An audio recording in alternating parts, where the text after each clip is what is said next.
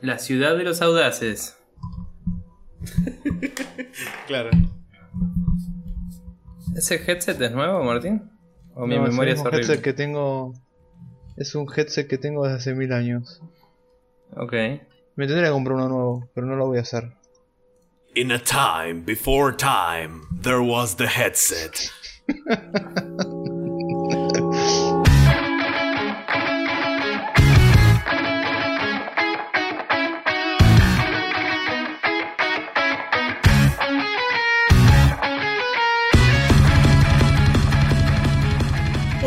Hola, ¿qué tal? Bienvenidos una vez más a esta coctelera troglodita de la información videojueguil denominada Spreadshot News Podcast, episodio número 109, capítulo que flota entre el pasado, el futuro, el pretérito pluscuamperfecto y el futuro imperfecto.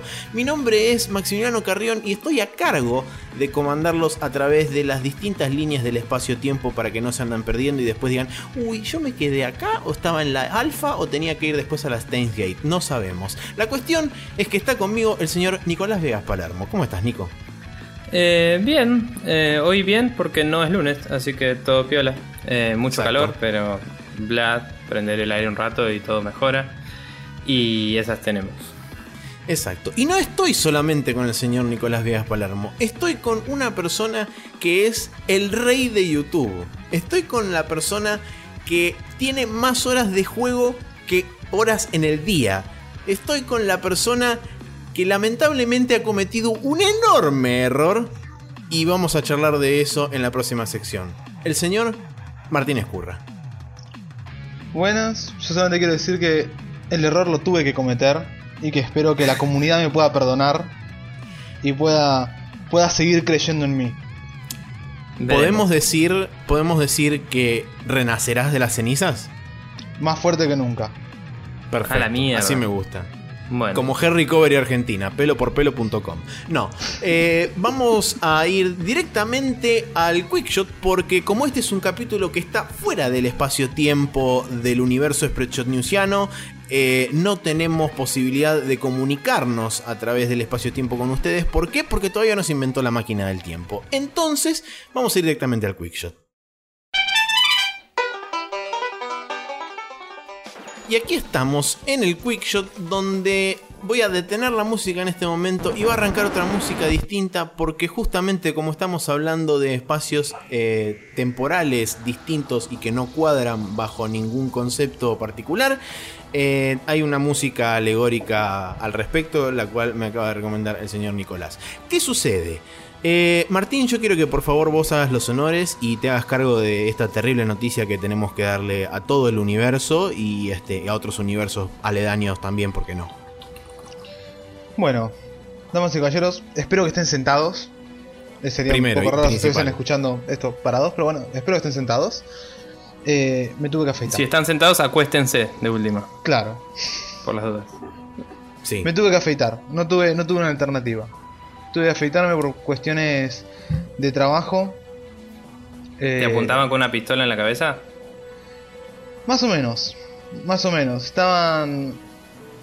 di- Digamos que la, la barba de vagabundo ebrio no estaba haciendo buen efecto en las entrevistas. Ok. Así Ok. que yo traté, yo traté primero de darle un poco de formita, de decir, no, pero es la barba de, de Green Arrow, está buena, no funcionó. No funcionó, la gente me miraba raro, la gente me decía, ¿quién carajo sobre quién carajo es Arrow? ¿Qué haces en mi casa? Salí de acá. ¿Qué haces en mi Eh, casa? Voy a, voy a llamar a la policía.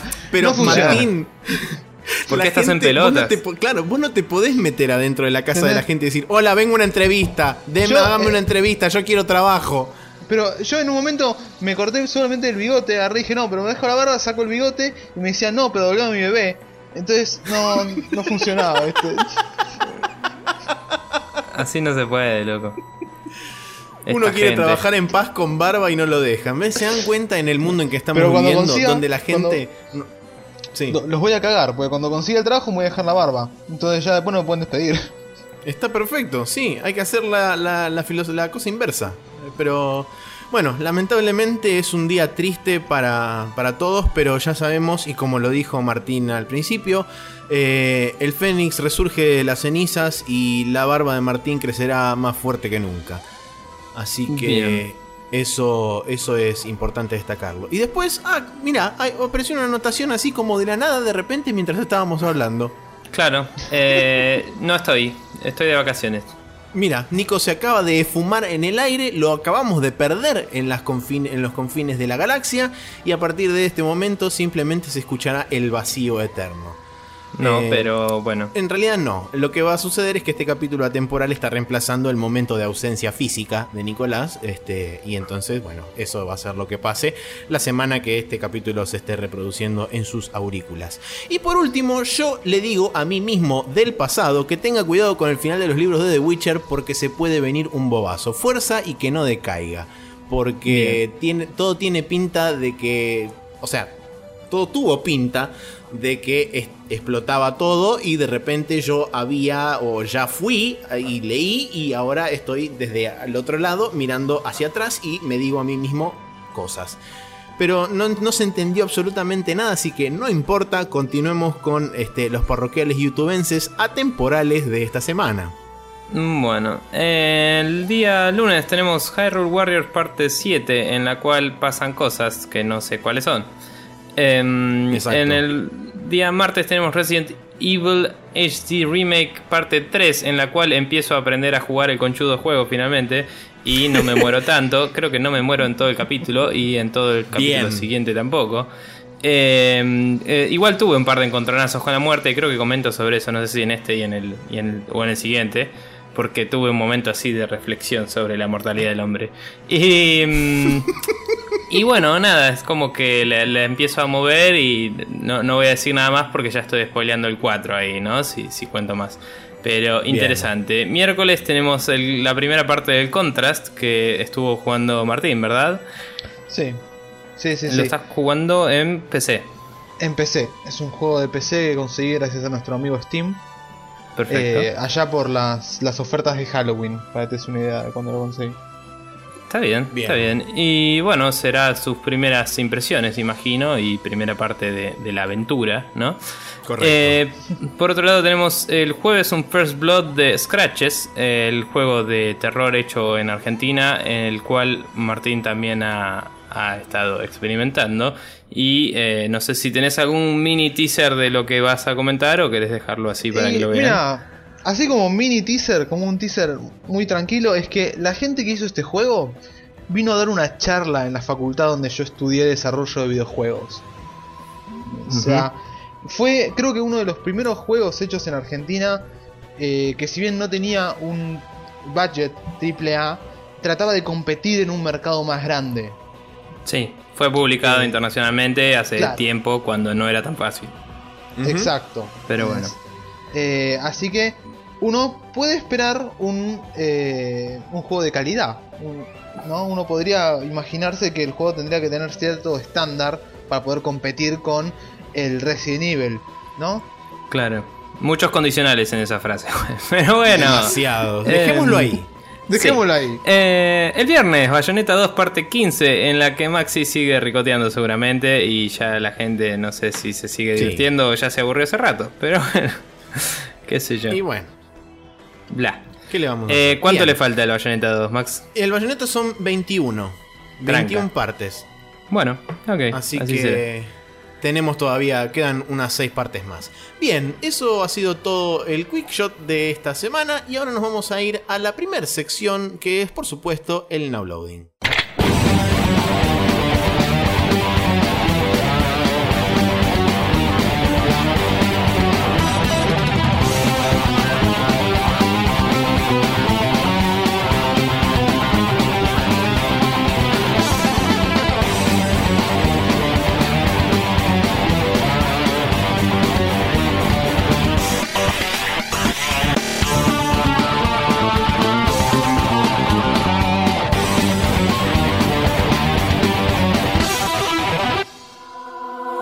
Bien, y en los jueguitos que estuvimos jugando durante esta semana, también conocido como el Now Loading, eh, tenemos, por supuesto, al tener invitado, que es parte de la familia Sprechotiana, eh, le corresponde, por supuesto, eh, por ser invitado, a él comenzar. Y yo estoy muy intrigado en saber qué es esto de Vampire Masquerade Anti-Tribu Edition, así que Martín, por favor, explícame qué es esto. Bueno, aquellos que estén. Eh, que conozcan nuestro canal de YouTube, que supongo que deberían ser la mayoría, eh, deben haber visto mi playthrough del Vampire Masquerade de Bloodlines, que ya está cerca de llegar a lo que es un, final abrupto. Después verán los, los capítulos para darse cuenta de por qué. Eh, pero bueno, la Antitribu Edition es un mod que llevó más de 5 años hacerse. Con un equipo internacional de gente que lo hizo por amor al arte. Donde agregaron más de 11 disciplinas nuevas. 5 clanes distintos. Reworkearon un montón de cosas del juego. Arreglaron un montón de bugs. Cambiaron un montón de cosas. Es el mismo juego con la misma historia. Pero tenés todos clanes distintos. Todas disciplinas distintas. Se maneja de una forma muy diferente. eh, es mucho más, com- más difícil. Más unforgiving eh, te dan menos puntos, es más realista con respecto a lo que era el juego de rol de vampiro. Ok. Y está muy bueno. Y está muy bueno. Yo ahora empecé a, lo empecé a rejugar de cero para poder seguir la playthrough en YouTube. Eh, así que en algún momento va a haber un salto extraño en los, en los videos donde voy a tener otro personaje. Ok. Pero bueno, Sin podemos solución cuenta de que no pasó continuidad. nada. claro, sin solución de continuidad, de repente va a aparecer con este otro personaje totalmente distinto y la playthrough va a seguir como si hubiera Sí, sí. continuado sin ningún tipo de Va a ser problema. solo otro personaje con otras habilidades. Y de hecho, quería ponerle el mismo nombre que el personaje, pero no me acordaba el nombre y no tenía ganas de hacer al tab del juego. Entonces agarré y dije, bueno, vamos a ser smooth. Y agarré y le puse cuál era el nombre del otro, y ese es el nombre. Perfecto. Bien. Está muy bien, sospecha claro. nada. Nadie sospecha nada. Exacto. Bueno, genial. Está muy Eh, ¿Y es del mismo sexo el personaje o Sí, sí, de eso sí. todo? Eso Ah. sí, sigue siendo Porque eso mujer. hubiera sido más divertido todavía. Pero bueno, Claro. bien. Bueno, y después estuviste jugando conmigo y otra gente a Monster Hunter 3 Ultimate. Sí, tuvimos una, la Yeah. reunión de cacería el viernes por la noche en mi casa. Cuatro cazadores, dos inexpertos y dos en high level, que significa que también somos inexpertos, pero no tanto. Eh, estuvimos, estuvimos cazando dragones y, y monstruos gigantes. Y más dragones, y más Más dragones. y más dragones. Y el mismo Sí. dragón muchas veces, porque eso es Monster Hunter. Yeah, grinding shit. Eh, nada, fui a lo de Martín, llevé la 3DS, estuvimos jugando de a 4. Jugar de a 4 el Monster Hunter es una muy linda experiencia, cabe aclarar. Eh, más allá de la repetición que tuvimos que hacer porque estábamos tratando de conseguirnos un full set de armadura para un par de los integrantes, había que grindear el mismo bicho una y otra vez. Y como éramos low level, solo lo podíamos hacer en una misión donde aparecían esos bichos. Em, o sea, una misión para un bicho rojo y una para un bicho verde. Porque no éramos de un nivel suficiente para ir a una donde podíamos encontrar de los dos eh, en una situación distinta, ¿no? Eh, pero bueno, eso es simplemente porque estamos saltándonos un montón de sets de armaduras, yendo directo a una que es bastante pro para bancárnoslas con cosas más fuertes. Eh, pero bueno, fue una linda experiencia volver al Monster Hunter. Eh, lo voy a llevar a. O sea, lo estoy jugando en mis vacaciones en este momento. Que nos están escuchando. Y mm, la idea es que cuando vuelva esté un poco más eh, up to the challenge. Así podemos seguir jugando. Y está en los planes algún día con Martín jugar online y grabarlo a través de su capturadora, quizás, para el canal de YouTube. Así que. Monster Hunter. Yeah. ¡Yay! Bueno, y eso funciona como un buen segue para pasar a Nico, supongo. Exacto. Supongo. Eh, bueno, estuve jugando a Monster Hunter. No, mentira. Eh, bueno, ya que estamos en un capítulo atemporal en el cual justamente volví a un juego que no jugaba hace mil, también volví a otro juego que no jugaba hace mil, que es el Titanfall. Eh, tengo un compañero del laburo que en su momento se lo compró y dijo, ah, no sé si me copa tanto, qué sé yo, y después se puso y se recopó y se pasó 85 mil niveles de lo que yo estaba y nunca jugamos juntos. Y dijimos, bueno, ya fue, bajémoslo de nuevo y démosle un rato. Así que me lo bajé y le estuve dando para probar qué onda, cómo está ahora el juego. Em, todavía no jugué con, con mi amigo, pero eh, la verdad es que, o sea, volviendo a jugar, veo todos esos menús y cosas que te hablan de un millón de rewards distintas cada vez que terminas una, una partida y te marea un poco la cantidad de información que hay si no jugás hace mucho. Pero los controles y la jugabilidad la puedes levantar al toque. Es un juego de esos que volvés a jugar y es como, ah, esto se juega así y de repente la estás moviendo zarpado. Y es muy entretenido, muy bueno. Y me gustaron algunas boludeces que hicieron que, que nada, los menús los cambiaron un poquito, un par de boludeces de, de cómo equipar las cosas cuando, cuando estás a punto de respawnear son un poco más fáciles. Y em, me pareció interesante que le agregaron, bueno, eh, le agregaron modo ranked, digamos, en el cual eh, vas subiendo o bajando de rango, como en- si fuera, no sé, StarCraft o cualquier cosa de esas. Y em, hay algunas rewards más de las cartitas que había, no sé si se acuerdan, pero en el juego ese hay unas cartas que son de un solo uso. Vos las usás y te, te dan un buff que dura una vida, digamos. Sí. Y agregaron más de esas y tenés más formas de ganarlas, entonces es como que siempre tenés alguna a mano. Eh, Incrementaron, ¿Se podría decir que incrementaron la rotación y la aparición de las cartas? Porque no sé Em, qué, tan, qué tanto aparecían antes. Digamos, aparecía bastante seguido, pero ahora hay más variedad y Ah, aparecen. eh, no sé si igual o más seguido, porque tampoco es tan buena mi memoria, pero que sea más variado lo hace un poco más interesante, claramente. Eh, antes tenía muchísimas que eran la misma, digamos. Y algo que me gustó también es que le agregaron, o sea, desde que yo lo jugué hace mil, cuando salió hasta ahora, le agregaron algunos modos de juego que son variaciones de los básicos. Y em, mapas no, porque esos son los map packs que hay que comprarlos aparte. Eh, estoy esperando a que haya una oferta y por ahí me los compre todos de una en el, en el Season Pass y lo vice un rato más, ¿no? Pero mm, la cuestión es que hay un modo que agregaron desde que yo empecé hasta ahora, que es el Variety Pack, que es básicamente randomizar eh, los distintos modos cada vez que cambias de mapa. Entonces está bueno si quieres tener una experiencia total del, del Titanfall, hacer eso.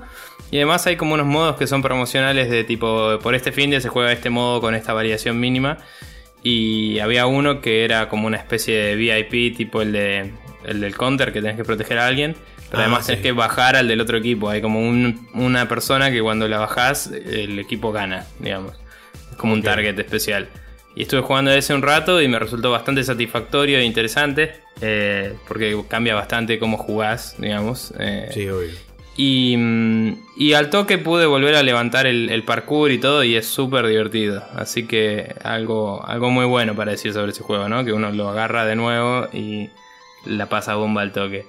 Em, Esos juegos que son fáciles de, fáciles de agarrar, pero difíciles de eh, masterizar, se podría decir. Eh, sí, sí. Igual podés moverla, como decía, bastante fácil, sobre todo en los, en los matches públicos. También hay matches privados, desde que yo entré hasta ahora los agregaron. Eh, no sé si tengo tantos amigos activos en ese juego ahora como para armar unos buenos matches privados, pero Mm. eh, es lindo que esté la opción. Y, mm, y nada, es súper disfrutable y cada vez está más barato, así que si tienen ganas de un shooter multiplayer es una buena opción sin dudas. Bien. Eh, pesa 50 GB porque la gente es estúpida, pero no importa. Em, y después, por último, obviamente estuve jugando Resident Evil. Eh, como dije, grabé varios videos ya. Eh, grabé hasta el cuarto video. Y el progreso overall va bastante bien. Estuve aprendiendo a usar el cuchillito para no gastar tantas balas. Y eh, eh, como que lo, lo interesante de estas partidas, seguramente ya lo comentaré la semana pasada, pero eh, es que aprendí a, a jugar, aprendí cómo encarar el Resident Evil, ¿no? Es tipo, bueno, Sí. voy y abro todas las puertas y cuando sé para dónde ir, o sea, si me muero fue y cuando sé para dónde ir, tipo, voy por ese camino óptimo y, y grabo y después puedo seguir, no sé. Es medio Sí. como explorar, explorar, explorar, explorar hasta que me muera. Y cuando sepa qué es lo que tengo que hacer, en qué orden, voy y lo hago en ese orden y después grabo. Esa es Sí, la forma. funciona, funciona un poco en base a prueba y error. Después, otra de los approach que puedes utilizar, que bueno, a vos por ahí no te sirva mucho. Ah, sí. eh, que de hecho lo vi comparado y tiene bastante sentido. Un approach más tipo Demon Souls. O sea, el no ir así a tontas y a locas para adelante, sino que siempre ir con cuidado, tanteando la situación y tomar cada pelea de un zombie como casi te diría una boss battle. Lo, he de- hecho Lo he hecho, pero es como que sabiendo que no iba a grabar en uno de los capítulos que grabé, es eh, lo que hice fue decir, bueno, en este capítulo sé que no voy a grabar, así que voy a explorar todo lo que pueda. Así en el siguiente capítulo Claro. eh, avanzo, digamos. Esa era mi, Una cosa. mi premisa. ¿Estás prendiendo fuego a los zombies? Eh, no porque no tengo todavía el encendedor, pero ya me contaron sobre eso. Ah, ok, ok. Yo, pues, Estoy si no, te jugando vas a hacer con la vida mucho más complicada después si no los prendes fuego. Eh, ya est- estoy jugando con Jill y cuando tenga el encendedor volveré. Y si ya se levantaron, bueno, la comeré dobladísima. No sé. Pero bueno. eh, em, Sí, de hecho fue una de las razones por las cuales yo lo volví a empezar creo por cuarta vez. Porque yo no estaba, al, no estaba al tanto del tema de prender fuego los zombies y el encendedor. Y de repente iba corriendo por ahí y se iba levantando y corrían y te pegaban los zarpazos esos que te pegan y te morís y es tipo, ah, estoy tipo así, perfecto, una barbaridad. Entonces decidí arrancarlo otra vez más, creo que ya la, la cuarta vez que lo arrancaba. Y ahora va, va queriendo mucho más. Eh, lo que sí hay que tener en cuenta que por el momento las raciones de combustible son limitadas. Estás limitado a dos bidones que tienen eh, tres raciones de combustible cada uno. Entonces en total podés quemar... No, perdón, cinco raciones de combustible cada uno. Entonces podés quemar un total de 10 zombies en la mansión. No Mm. sé si después encontrarás más o si hay algún lugar que tenga un bidón más oculto o lo que sea. Pero bueno, la cuestión es que, primero y principal, esquivar la mayor cantidad de zombies que puedas. Segundo, todo zombie que mates, quemarlo. Es, digamos, Em. son las, las dos cosas más principales que hay que tener en cuenta siempre. Sí, yo en, en la historia, digamos, llegué al lugar donde te dicen que tenés que hacer eso. Y. Sí. eh, que eso sí, es medio spoiler del capítulo 4, pero en plan, en el siguiente capítulo no voy a hablar de esto porque lo jugué ahora. Em, cuestión es que llegué a un lugar donde hay una máquina de escribir que es eh, eh, tipo ahí me restoqué y estoy bastante bien, digamos. Y, mm, y me decía eso. Y me decía, en el primer piso hay eh, un barril donde puedes cargar. Y no, no recuerdo haberlo visto, no sé si me falta abrir alguna puerta o algo. Pero como que no lo encontré. Eh, o por ahí lo vi y no asumí que era eso. O no era interactuable si no tenía el, el encendedor lo que sea que tengo que tener para usarlo. Eh, pero bueno, nada, tengo que buscar un encendedor todavía. Y que supongo que será en la cocina o algo así. Y después veré. Bien. Ok, bueno. Sí, yo, Bien. bueno, como dije, yo seguí jugando Resident Evil un poco más. Avancé bastante más. Ya estoy. Para la gente que jugó el juego, ya hice. Hice la parte del piano. Em, con Jill, por supuesto, que es mucho más fácil porque simplemente es poner la partitura, toca el piano y ¡tará! Listo. Em, y bueno, seguí avanzando un poco más. eh, cometí el error de prender fuego con los últimos dos este, cosos de combustible que me quedaban. Cometí el error de prender fuego dos zombies a en un lugar que no iba a visitar jamás en la vida de vuelta. Entonces dije, vamos a cargar el save anterior. El save anterior estaba como una hora y media antes de eso y fue tipo... Oh fuck. Y tuve que avanzar todo eso de vuelta. Pero bueno, todo sea en pos de no gastar dos cosas de combustible al pedo. Que eh, son muy importantes. Em, después eh, estuve jugando un poco más de Hyrule Warriors. Volví porque apareció el último DLC, teóricamente, que es el de esta mierda Majora's Mask. Em, el Majora's Mask lo que hace es no solamente incrementa el level cap de todos los de todos los personajes, sino que también agrega un montón de opciones extra en el, en el Blacksmith, que es este que te permite, por ejemplo, entre otras cosas, remover habilidades especiales de las armas, em, fijarte habilidades que estén bloqueadas por cantidad de- por una cantidad de X de enemigos a derrotar, fijarte qué es lo que tiene detrás de, de esa habilidad bloqueada em, y otras cosas más. Lo importante acá es que apareció un nuevo mapa en el Adventure Mode, que es el mapa justamente de Termina. Y lo que tiene de copado es que ese mismo mapa funciona muy parecido como funciona el juego de Majora's Mask. O sea, vos tenés eh, un mapa que está más o menos adaptado de la versión del Majora's Mask a una, a una perspectiva tipo el Legend of Zelda original de NES con el aditivo de que vos tenés una, determinada cantidad de movimientos, creo que son 70 movimientos, y cuando esa cantidad de movimiento llega a cero, la luna se estrella contra el mapa y te hace mierda todo y moriste. Entonces vos tenés que hacer en esos 72 movimientos, tenés que ir este, desbloqueando los distintos, las distintas celdas para poder llegar hasta el malo final, que no sé quién es, matarlo y así salvás el mundo. Eh, tiene también, la verdad que no lo jugué, simplemente leí un resumen de qué era lo que, lo que tenía el mapa este. Aparentemente tenés también una mecánica que te permite eh, volver el tiempo o, avanzar en el tiempo o algo así, que lo que hace es restoquearte los movimientos y te guarda el progreso, el nivel y todo eso.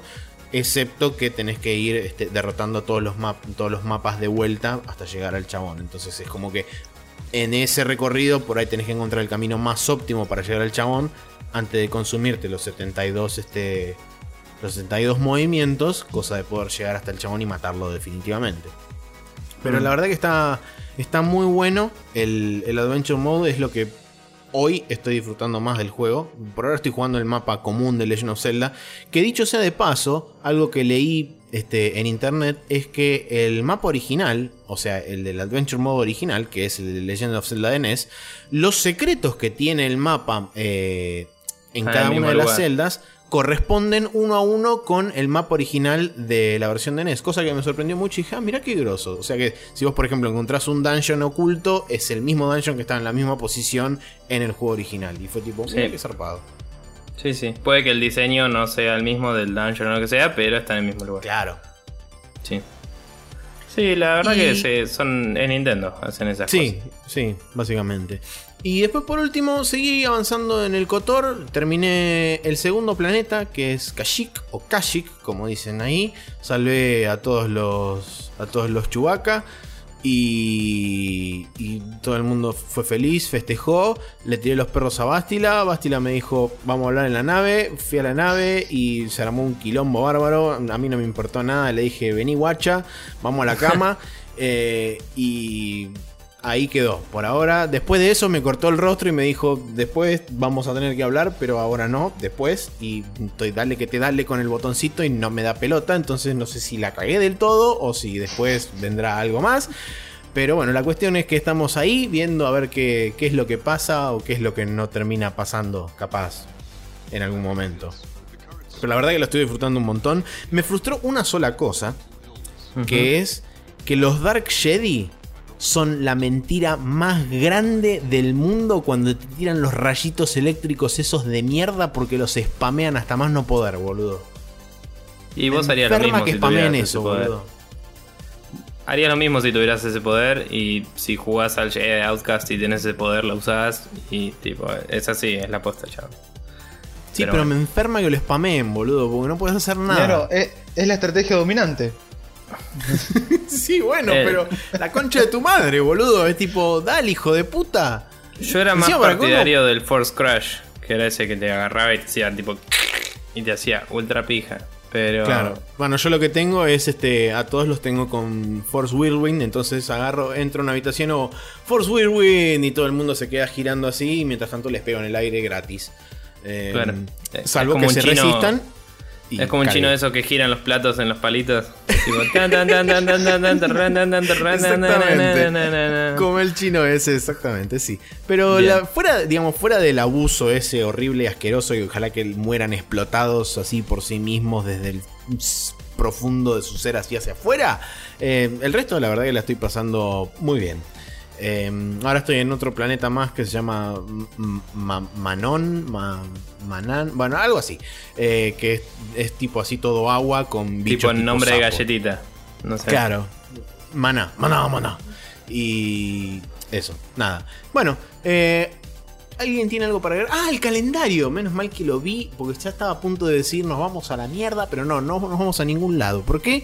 Porque como no hay Rapid Fire al ser un capítulo temporal, ahora vamos a decirles qué es lo que se viene en la semana que viene en cuanto a lanzamientos de los jueguitos.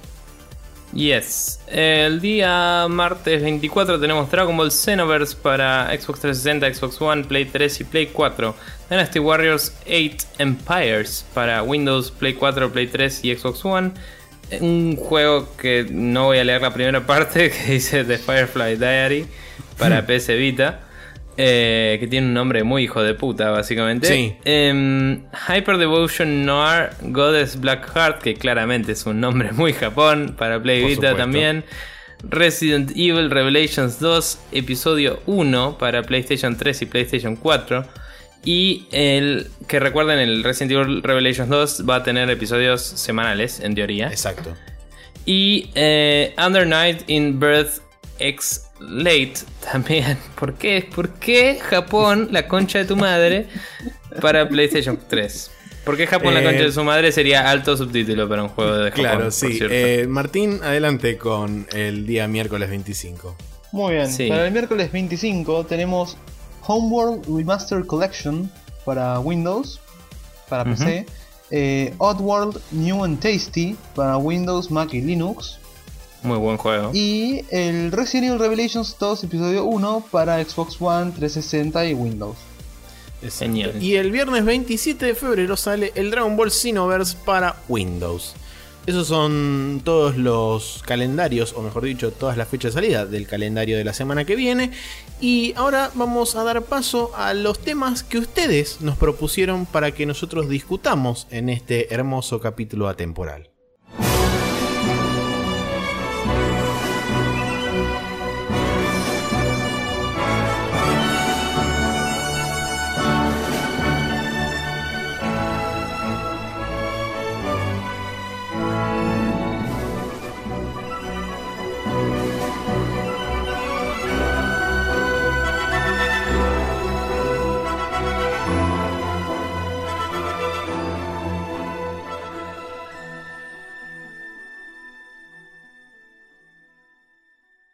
Y aquí estamos en la main quest donde vamos a charlar de los tópicos que ustedes nos sugirieron a través de Facebook. Eh, yo anduve escudriñando por ahí los mails y Twitter, no vi nada, nada relevante al respecto, así que vamos a asumir que son todos temas que vinieron a través de Facebook. Em, no sé cómo los quieren encarar, si en algún orden en particular, eh, ir salteando de uno a otro o así como están dispuestos. ¿Cómo Como están, está perfecto.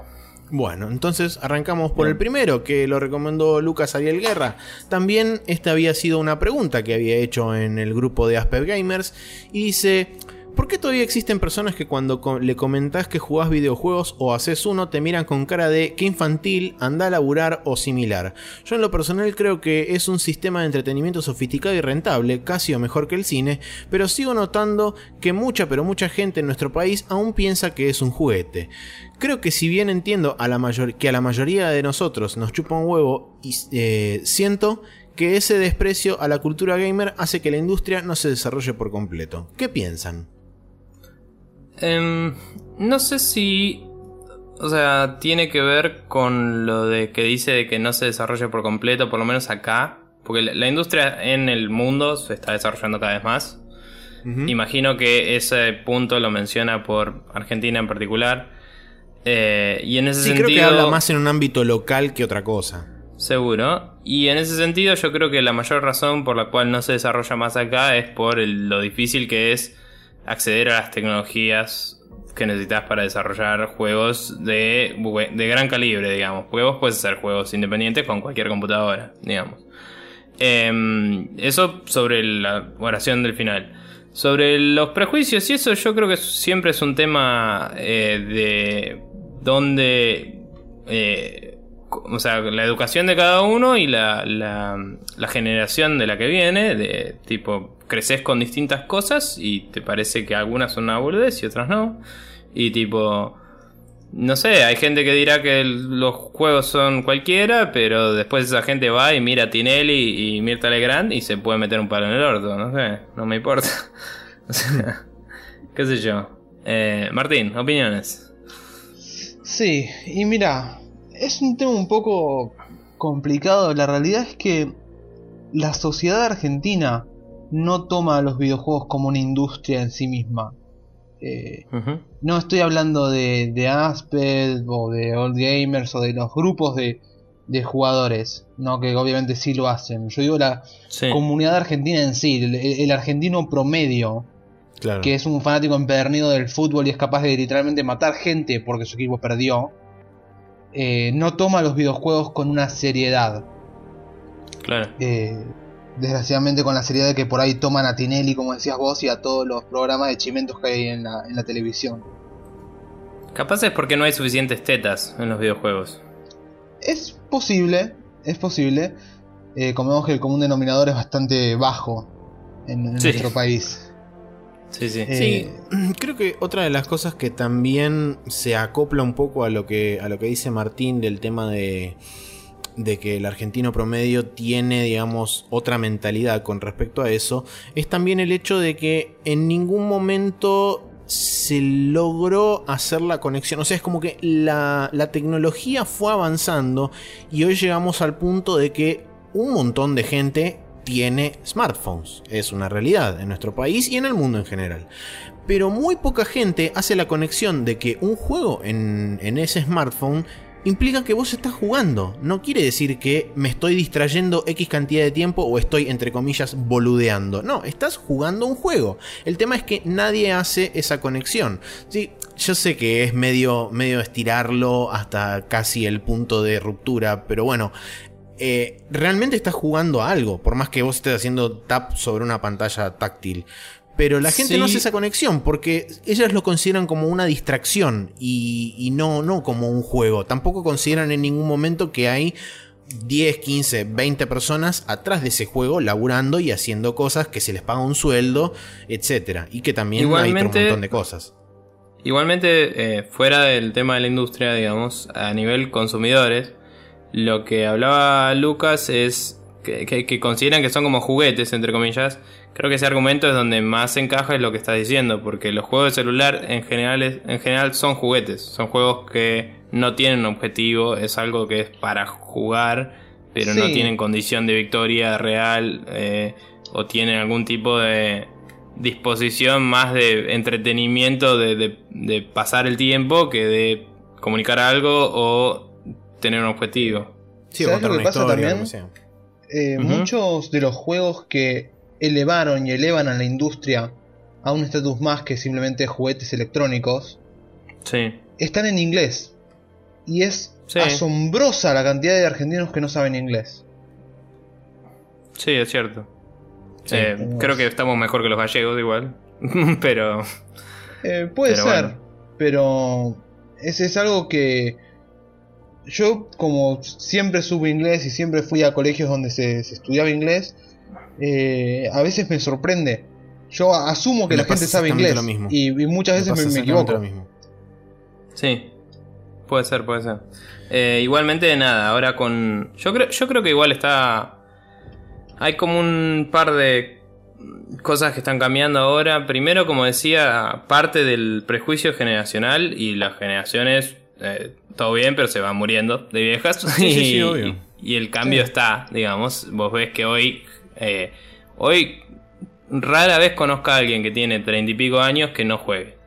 Y son treinta y pico, no te digo, no sé, 20, 25. ¿Me Sí, entendés? sí, sí, es- eso es cierto. Y está bien, yo estoy cada vez más cerca de los 30 también, pero digo, eh, hace unos años cualquier persona que conocieras de 30 y pico no jugaba. Y son cuántos, 5, 6 años de diferencia, ¿me entendés?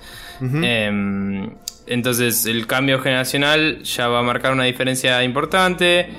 También la gente más grande va a tener hijos que van a consumir más esos medios que antes, probablemente. Y además está esto de que las empresas están empezando a poner pies en mercados latinoamericanos con más frecuencia, ¿no? Así Sí. que yo creo que es una cuestión de tiempo y que si alguien te juzga por eso, puedes decirle anda a mirar Tinelli y no me rompas las pelotas. Sí, y también. eso.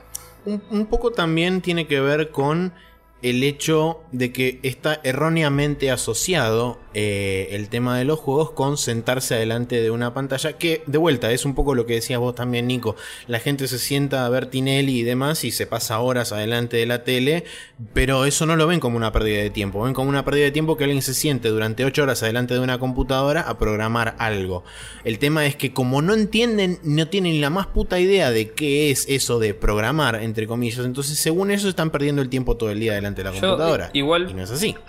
Igual no creo que nadie considere que programar es perder el tiempo, porque creo que lo consideran un trabajo que no entienden. Eh, me parece que la pregunta de Lucas pasa más por el lado de los gamers y al final habla de la industria. Pero bueno. Eh, o sea, nunca vi a nadie que le diga soy programador y me diga qué boludo o algo así. Siempre me miraron con cara de ¿y cómo es eso? Pero no, nunca lo descalificaron ni nada porque saben que es algo que está creciendo y que hay plata ahí. No sé. Sí. Sí, O en, sea, algunos, en algunos ámbitos, en otros no tanto. Pero bueno. no o sea, si la, la alguien quiere- industria de la programación sí es reconocida acá. Eh, Sí. Los juegos, como entretenimiento, hay gente que los descalifica y como industria hay gente que desconoce la estúpida cantidad de plata que mueven. También. Pero bueno. Sí, Bla. creo que también pasa por ahí, por un tema de ignorancia, en, en líneas generales. Pasa que si sos un consumidor, sobre todo como decías, de juegos celulares o lo que sea, y hay tantos juegos que son entre comillas gratis, ni se te ocurre que juntan plata con palas mecánicas super titánicas gigantes y, y se les rompen el peso de toda la plata que están juntando. Pero Sí. bueno. Bla. Eh, siguiente tema, ¿te parece? Dale. Bien, eh, Diego Barrio Nuevo de la gente de Rayos Catódicos, a la cual le mandamos saludos como siempre, dice que hablemos de cómo envejecen los juegos y por qué algunos envejecen peor que otros. Eh, creo que esto pasa directamente por el lado de 2D y 3D, porque es lo que siempre hablan ellos. Arte. Em, sí, pero creo que de, de ese lado viene su propuesta, me parece. Em, Pero bueno, juegos que envejecen bien contra juegos que envejecen mal. ¿Cuáles dirían que son las razones principales por las cuales esto se determina, digamos? Eh, ¿Creen que va más por las mecánicas, por los gráficos, por los controles? ¿Qué, qué- qué les parece que es? Yo creo que es un conjunto de cosas. Por supuesto que siempre lo que primero impacta es el, el estilo visual, ¿no? Eh. Vos cuando jugás algo como por ejemplo un Link to the Past, eh, podés ver que realmente se sostiene en el tiempo justamente porque el estilo de arte es más propenso a mantenerse en el tiempo que un modelo 3D que primero, eh, si nos vamos a los albores del 3D, que sería 96, 97, eh, eran los primeros pasos de los diseñadores y de los artistas en hacer modelos 3D. Además, dependiendo de una calidad muy limitada del hardware, entonces tenían que recurrir a técnicas o a inclusive formas toscas para poder representar de la forma más clara posible sin eh, sobreexigir el equipo eh, cosas en pantalla. Puntualmente Final Fantasy VII. Eh, los modelos del Final Fantasy VII son absolutamente aberrantes, pero bueno, era lo que se tenía que hacer en aquella época para poder correrlo y que se mueva. Ahora, Igualmente, sí. perdón, pero a mí me parece, ahora después entramos más en detalle en las cosas, pero me parece que el Final Fantasy VII se mantiene mucho mejor que muchísimos otro- otros juegos. Porque antes que eso, por ejemplo, tenías el Alone in the Dark, que lo ves hoy y te querés cortar todo. Zarpado. Sí, Porque el Final Fantasy tenía fondos pre-render de muy buena calidad en su momento. Y los modelos 3D eran super low poly y todo, pero tenían un estilo gráfico bien definido. O sea, era buen low poly, digamos. Los tipos definieron los personajes de una forma en la que en bajo poligonaje se veía bien. Cuando lo veías de, de lejos, los veías así medio chibi. Y cuando los veías en combate, tenían más definición y animaciones bastante avanzadas para la época y se ve cool todavía. O sea, si, si podés abstraerte un poco. sí, obvio. eh, pero bueno, nada, era un paréntesis sobre ese juego. Pero seguí con lo que decías. Está, sí, ahora me perdí, pero no importa. Eh, Perfecto. Lo que iba, y lo otro también, o sea, lo primero es lo visual, después viene el tema de mecánica y controles. Hay muchos juegos, como por ejemplo el Ocarina of Time, que en su momento hicieron algo totalmente nuevo y que no estaba, eh, no se había hecho anteriormente, como por ejemplo el tema del Z-targeting, el tema de, este, de los eh, botones eh, contextuales y todo ese tipo de cosas que jamás en la vida se había hecho ante- en, en otro juego. Entonces, ese tipo de cosas para ese momento en particular, en el tiempo en el que salieron, son novedosas y son las cosas que impulsaron a la industria hacia adelante. Ahora vos los ves comparados con juegos 15 o 20 años después, donde todas esas cosas se refinaron, se ajustaron, se laburó sobre eso y hubo miles de iteraciones en un montón de lugares distintos y todo el mundo tomó de todos lados. Y es como que vos lo ves comparado con algo más moderno y decís, y sí, la mecánica es dura entonces, me parece que también por ese lado pasa. Y también por eso creo muchas veces que no necesariamente hace falta jugar los, entre comillas, clásicos como para saberlos apreciar. El hecho de saber que vos tenés un juego como el Ocarina of Time o como el Mario 64 o ese tipo de juegos que marcaron un momento en la industria o el Metal Gear Solid eh, que marcaron un momento en la industria particular mm, digamos, que no te tengas que sentir obligado a jugarlos o a ponerte a sufrir si realmente no disfrutás y no te podés poner en ese estado mental de poder jugar una cosa de ese estilo de hace 20 años atrás. Eh, me parece que no, hace falta eh, pasar por eso si vos sabés apreciar eh, lo que hicieron por la industria y podés seguir adelante. Seguro, sí. Martín, ¿alguna opinión? A ver, visualmente yo creo que es muy difícil realmente decir si un juego envejeció bien o envejeció mal, porque visualmente se maneja mucho de forma cíclica esto. Eh, algo que cuando recién salió se veía muy lindo y era muy novedoso, eh, pasados 5 años se veía re choto porque había salido, no sé, un juego de NES Después salió la Super Nintendo y los, juegos de NES se veían horribles. Ahora vos haces un juego con una visual de NES y dicen, ah, es retro, está recopado. Eh, sí. Es cíclico eso, muchas veces va a pasar. Vos decís, el Final Fantasy VII, ahora tiene modelos re low poly, se ve re feo, se podría hacer high poly. Dentro de 10 años, por ahí hacer juegos low poly es edgy y es tipo, ay, miren, estoy haciendo algo que hace mucho que no se hace y a la gente le gusta. Mm. Y Viste, y en ese momento vos agarrás el juego y dices, ah, envejeció re bien porque pudieron ver que en el futuro se iba a querer esto. No, es simplemente que es algo bastante cíclico, que es lo que gusta visualmente. Yo, creo que algo que... Sí, decía. Eh, no, sobre eso no sé si estoy tan de acuerdo por el lado de... Eh, o sea, yo creo que lo, he hablado en otros capítulos del podcast que yo no busco necesariamente fidelidad gráfica, sino eh, buen diseño, eh, buen diseño de arte, digamos, ¿no? O dirección de arte. Eh, es cierto que hay muchísimos juegos de Family que vos lo ves y se ven horribles hoy, porque lo hay. Pero vos jugás al Mario 1 y es perfecto en lo que trata de hacer. Y nadie lo duda, ¿me entendés? Y no tiene que ver con la tendencia retro porque se sostuvo todo este tiempo desde que salió hasta ahora. No es que ahora volvió a estar bueno el Mario 1. En, ese sentido, me parece que ahí, obviamente, es un juego ese. También los Mega Man diría que tienen una identidad visual muy copada. Los viejos, viejos Mega Man. Que vos lo ves y decís, eso es Mega Man. Y está bueno. Y por ahí el Castlevania 1 inclusive. Después de eso hay un montón de juegos de mierda. Tipo... Yo, te traigo el, el Pepe Man que se ve igual que el Mega Man, pero no es el Mega Man, ¿y te va a gustar igual? No, porque yo sé que te estás copiando el Mega Man, pero bueno.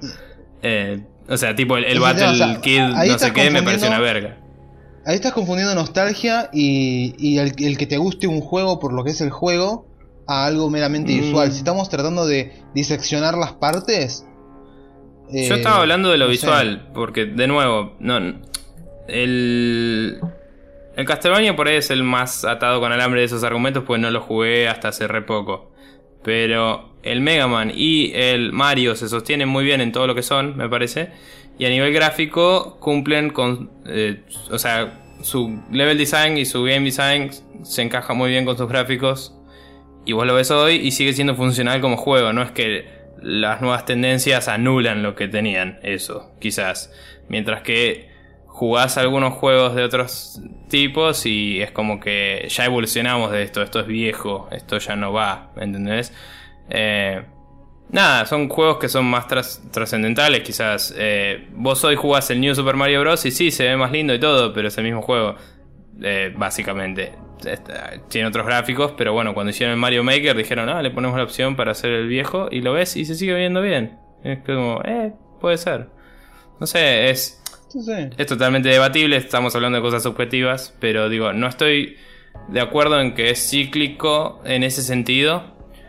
Eh, para mí el ciclo es eh, explotar el gráfico todo lo que se pueda y cuando se dan cuenta que ya no pueden más, empiezan a buscar la identidad visual eh, única, que es lo que está pasando muchas veces, tipo cuando salió el Journey, todo el mundo dijo, wow, qué zarpado. O sea, y el Journey en realidad gráficamente no es tanto más impresionante que otros juegos, pero es único. Y ese juego se va a preservar por mucho más tiempo que otros juegos como el Gears of War 2, ponele, que no se destaca en nada, porque es igual al 1 y al 3. Em, en ese sentido, digo que para mí el ciclo es distinto a lo que venías, a lo que proponías y que pasa por el lado de si es busca lo artístico o los gráficos fi- con fidelidad. Y los de fidelidad siempre se van a ir poniendo anticuados, digamos, porque Sí, va a haber sí, más fidelidad en el sentido, futuro. Sí. O sea, si estamos hablando de, de diseño visual, sí. Yo, Eh, sí, de gráficos bueno. hablo por ese lado, pero sí. Bueno, Claro, nada. yo, eh, pero bueno, nada. Después, la realidad es que no hay mucho más que decir de eso. O sea, los juegos.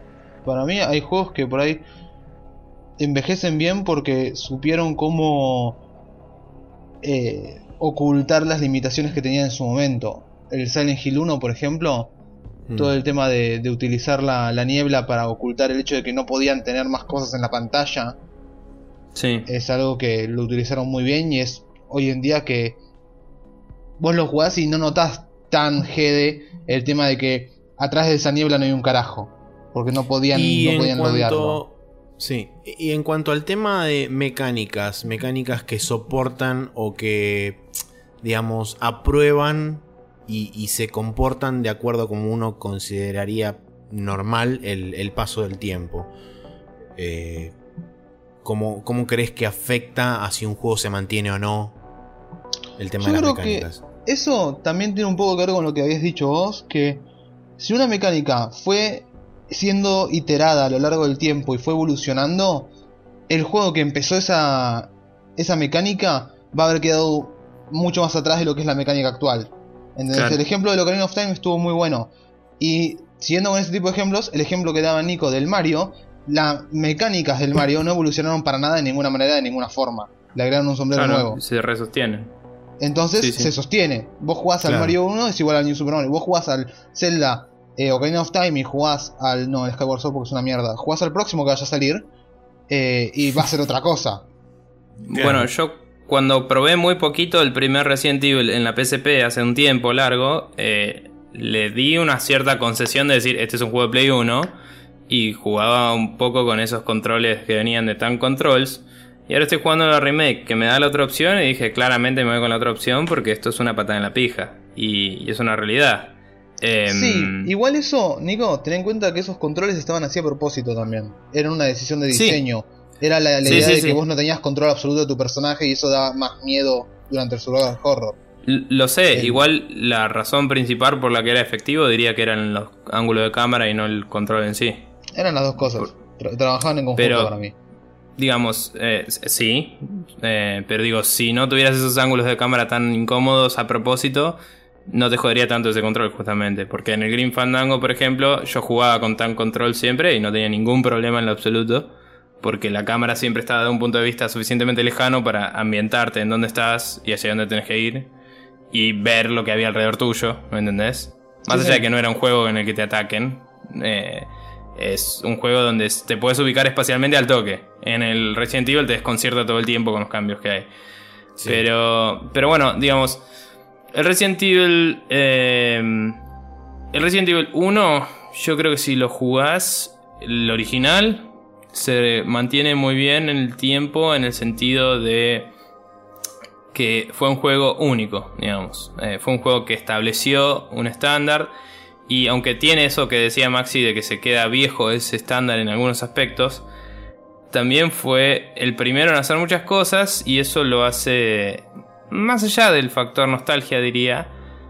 Eh, o sea, sí por ahí es muy, muy, muy estereotípico hoy. Lo ves y es como sabes la mitad de las cosas que pueden pasar, ¿no?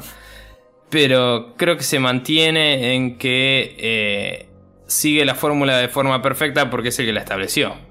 Y hay veces que hay gente que trata de salirse de esa fórmula y la caga horriblemente. Quizás. Eh, obviamente porque el Resident Evil fue un caso exitoso. Hay juegos que tratan de establecer algo y le sale para el culo, ¿no? Hmm. Em, pero bueno, eh, por ejemplo, el. ejemplo, otro ejemplo exitoso, digo, el, el Metal Gear 1, yo creo que si lo jugás hoy, em, tenés las mismas chances de que te guste o no que si lo jugabas en el 98. O sea, sigue siendo igual de polarizante, siempre fue. Sí. Pero yo creo que los controles y las cámaras y, la forma en la que se controla ese juego es perfecta para lo que es. Eh, y, la intención es esa y se maneja así. Y yo- El tema es que, por ejemplo, si vos comparás lo que es el Metal Gear Solid con lo que se puede llegar a considerar el estándar de hoy de un juego que derivó del Metal Gear Solid, los ves y el Metal Gear Solid es extremadamente limitante en muchos aspectos. Pero justamente por ser el primero, el que inició todo ese camino, me parece que está más que justificado el hecho de decir, bueno, ok, se puede entender. Y también depende, y acá por ahí nos vamos un poco del tema pura y exclusivamente de lo que estábamos discutiendo, también va un poco en cuánto uno quiere poner como jugador para primero entender la situación en la que se da el juego, tanto dentro Sí. del juego como fuera. Y segundo, qué tanta. qué tanta. qué tanto uno. eh, o qué tanto el juego le demanda a uno ponerse en ese lugar. Sí, o sea, es como decía antes, que, que cuando jugué Resident Evil 1 de Play, dije, bueno, este es de Play 1, vamos a jugarlo sabiendo eso. Hay que ponerse en la situación. Em, igual nada, sobre lo que decías de que comparado con juegos que derivaron de ahí, por ahí es medio duro y todo eso, sí, pero eh, el Metal Gear en particular es un juego que estaba, diría, brillantemente diseñado para donde apuntaba, digamos.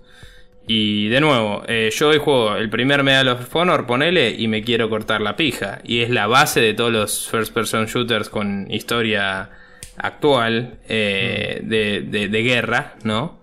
Ese por un lado. Y por otro lado está el Half-Life, que fue el primero en hacer todas las cosas scripteadas. Y vos lo jugás, y es lo mismo que jugar al counter y cualquier cosa, porque los chabones lo hicieron de una forma realmente muy, muy buena y se mantiene en el tiempo y estableció los nuevos estándares de controles y no hay nada con que darle, ¿me entendés?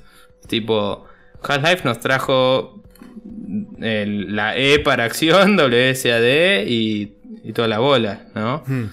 Y es más, no sé si habrá sido el primero en realidad, pero fue el que lo estableció y quedó. Y es, es el, el prototipo del FPS. Y Sí, vos lo jugás estableció el hoy. mouse look y ese tipo de cosas. Vos lo jugás hoy y el loading cada 5 minutos es una patada en la pija, pero el juego es increíble, ¿me entendés? Inclusive el 2, si lo jugás, tiene loading a cada rato y es un embole. O sea, el 2 lo jugás hoy y decís por qué este juego es tan bien aclamado. Pero a nivel de gameplay no puedo decir nada, porque es- los dos, el 1 y el 2, son muy buenos shooters. digamos. Sí. Em, ¿Qué sé yo? Eh, pero bueno, yo. Una cosa más que quería aclarar, porque sabía que la opinión de Diego Barrio Nuevo y de los chicos de Rayos Catódicos es. em, que el 2D se mantiene mejor que el 3D. Entonces quería hacer un comentario sobre eso. Que es que para el momento que apareció el 3D, como eh, masivamente, digamos, eh, de nuevo, eh, Alone the Dark y todos esos juegos, eh, el 2D ya había llegado a un nivel de fidelidad gráfica importante y los artistas mismos ya tenían un nivel de práctica y de aprendizaje más copado, había mejores herramientas y todo, entonces en el momento en que salió el 3D, vos podías lograr un juego 2D hermoso, realmente. Y el 3D era muy primitivo. Entonces, por eso en general los juegos 2D, sobre todo de 16 bits en adelante, son... eh, envejecen mucho mejor, entre comillas. Porque si pones un buen artista a cargo del juego, eh, dentro de las limitaciones puede hacer algo que vos lo ves y visualmente es impactante y hermoso y tiene un diseño muy funcional y copado. Y el 3D eh, recién ahora se está explorando el low poly como un arte en sí mismo, digamos, a nivel eh, algo que decís, me voy a limitar la cantidad de polígonos y voy a hacer algo copado. Y capaz ves, no sé, imágenes o, o renders de Kenneth Sheffer, que es ese chabón que he pasado alguna vez. Eh, y el chabón hace unos modelitos así super chibi que tienen, no sé, 150 triángulos y son fucking increíbles. Y decís, ¿por qué no se veían así los juegos en los 90? ¿Me entendés? Y es como zarpado. Eh, entonces, nada, eh, yo creo que los juegos de los 90 y eso que envejecieron mejor son los que son 2D por esa razón. Por una cuestión de madurez del medio, digamos. Ya estaban en otro punto. Si vos jugás al ET de Atari, claramente no envejeció bien una mierda. No. No es que todo el 2D envejece bien. Pero bueno. Eso. Eh, ¿Alguna otra cosa? no, yo no, no tengo más comentarios al respecto. ¿Vos, No, Martín? no, creo que, creo que está bien así, ya entendió bien todo, Bueno. ¿no? Eh, Bueno. Sobre, sobre el- música y sonido quisiera decir una cosa nomás, que es que eh, siempre me resultó loco, así como comentario muy aparte, que juegos como el Monkey Island y no sé si el Loom lo hacía también, tenían esto de que los MIDI se adaptaban a la situación en la que estabas por programación, que era increíble. Y el saltar a un medio más fiel como lo es el MP3 y toda la bola, o WAV o lo que sea, eh, hizo que eso se pierda, porque no podías hacer la música programáticamente. Y es como que es uno de los pocos casos que hay de perder algo en el medio por culpa de tener más capacidad de proceso, digamos. Sí, hoy un poco, no te digo que se está volviendo a eso, pero se está intentando llegar a una suerte de intermedio porque se labura con música en cosas. capas, se labura con samplers y todo ese Sí, tipo de cosas. pero- Entonces vos vas a ir agregando y quitando cosas dinámicamente dependiendo de la situación, que por supuesto no es lo mismo, ¿no? Pero bueno, es Claro. lo que más se puede llegar hasta el momento que se pueda componer música mientras se está jugando un juego, por ejemplo. Claro, di- digamos que nada, eh, antes lo único que necesitabas era que el leitmotiv fuera similar, digamos que, la, base de la música y, los tiempos fueran similares, y ahora necesitas que además tengan elementos en común en cada canción que pueda interpolar con otra canción, y eso limita la capacidad artística de los músicos. Pero bueno, se sabe que la limitación es la... ¿Cómo era? La, no me sale la frase, pero es como que si te limitan vas a tener mejores resultados porque vas a buscar nuevas soluciones a las cosas. Perfecto. Eso, quedó Ya. clarísimo. Sí, ponele. Bien. Eh, ¿Qué más tenemos? Tenemos el tema de Sebastián Rocco que nos dice la gran polémica del entre comillas tendría que haber ido esto el impuesto a las ganancias de youtuber a youtubers eh, a través del programa de Nintendo de Creative bla no sé qué de YouTube y este cómo respondieron las demás empresas. En, con respecto a esto último, no he visto respuesta oficial de ninguna otra empresa. Sí Yo sé tampoco. que hubo casos de otras empresas, puntualmente Microsoft, puntualmente Monolith a través de Warner Brothers. Eh, Microsoft lo hizo creo que con el Forza con el Forza 5 y Monolith lo hizo con el Shadow of Mordor de ir a buscar youtubers, contactarlos directamente y decirles ustedes pueden grabar gameplay o hacer let's plays y monetizarlas, pero primero nos tienen que mandar ese video a nosotros para que nosotros se lo aprobemos. eh, y solamente pueden hablar de estas cosas y no, eh, en el caso de Monolith, no pueden criticar este, los puntos negativos del juego y de lo que más tienen que hablar es del Nemesis System. Básicamente esas fueron las guidelines que le dieron a los chabones. Tranqui. Eh, eh, la polémica de Nintendo viene por el lado, mm, eh, para la gente que no esté enterada, no sé si ustedes chicos leyeron algo al respecto, yo leí así medio por arriba. Eh, básicamente Nintendo ofrece a la gente que quiera participar de este programa para poder monetizar los videos de gameplay de IPs de Nintendo. Nintendo dio una lista de una determinada cantidad de juegos los cuales ellos van a considerar aprobables para que se puedan monetizar a través de los canales de YouTube.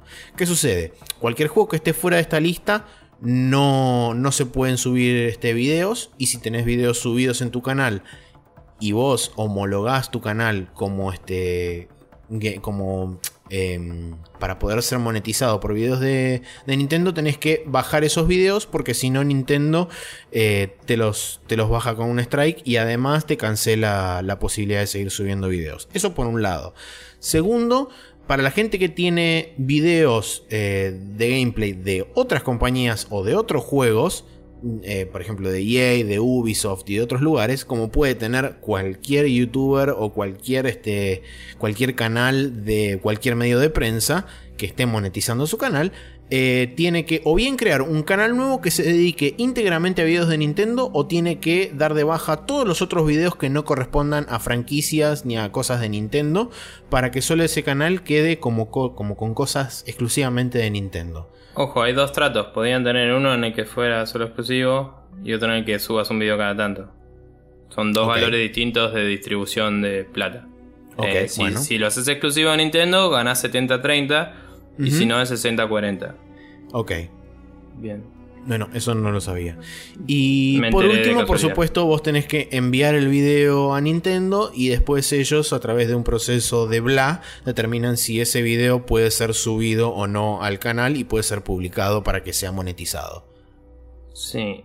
Eh, nada, básicamente hemos discutido un poco sobre esto cuando Nintendo hace mucho quiso dar de baja masivamente todos los que subían algo. Eh, y después dijeron, no, no, en realidad somos buena onda, no dijimos nada. Y bueno, va a pasar algo así, supongo, pero es un precedente bastante pedorro el que setea. Eh, porque, nada, efectivamente eh, la cosa es así. YouTube hoy en día se queda con creo que 40% de eh, de las ganancias de publicidad. Entonces el, del otro 60 es de donde saca Nintendo un porcentaje. Entonces te reduce las ganancias que tenés por cualquier video que quieras hacer de Nintendo. Y encima les da la posibilidad de vetarte los que no quieran y de sugerirte, entre comillas, cosas y todo eso. Entonces, si ni siquiera vas a darles copia de review de los chabones, como que no sé, estás sacándole derechos que por default tenía, digamos. Eh, que está bien, streamear es un hueco legal desde que salió, digamos. Sí. Pero es complicado. Eh, el precedente legal es medio feo y en Estados Unidos y otros países similares eh, todo se maneja por precedentes legales. El primer caso que se da de una forma o de otra se usa como referencia para todos los siguientes casos y ninguno puede ir en contra de un fallo a menos que se cuestione ese fallo de alguna forma. Em, así que nada, básicamente yo opino que la aposta sería que la gente lo boicotee zarpado a Nintendo por esto y se cancele toda la movida o que se haga una movida legal oficial para lograr un fallo a favor de la gente y que se, se prohíba esto de acá en más, digamos, de alguna forma, y se diga que todo contenido generado por usuarios de video, obviamente que no sean necesariamente maliciosos y lo que sea, no soy abogado, eh, sea 100% de esas personas y, y, la ganancia sea 100% de ellos, la, parte que les toca. O sea, una parte va a YouTube porque es el que lo hostea, eso está bien. Pero bueno.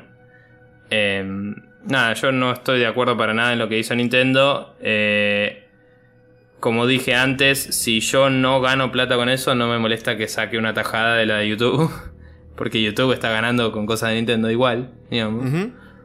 Pero si yo estoy ganando plata con eso y quiere plata Nintendo, que lo saque de YouTube. Porque yo estoy haciendo eso. No sé, es como... Eh, debería salir de la plata de YouTube, me parece. Porque si no fuera por Nintendo y por mí, entre comillas, YouTube no estaría ganando esta plata. ¿Vos, Martín, qué te parece toda esta movida? A mí me parece una mierda también. La verdad, es muy raro, entre comillas, que en Estados Unidos, un país que están tan metidos con el tema de la libertad de expresión y y que es algo tan importante de la primera enmienda y la segunda enmienda y la concha de la lora, eh, que esto esté pasando al parecer sin ningún tipo de, de, resistencia real. Porque al final del día le estás dando poder a, una empresa para controlar lo que se está diciendo. Y es algo que...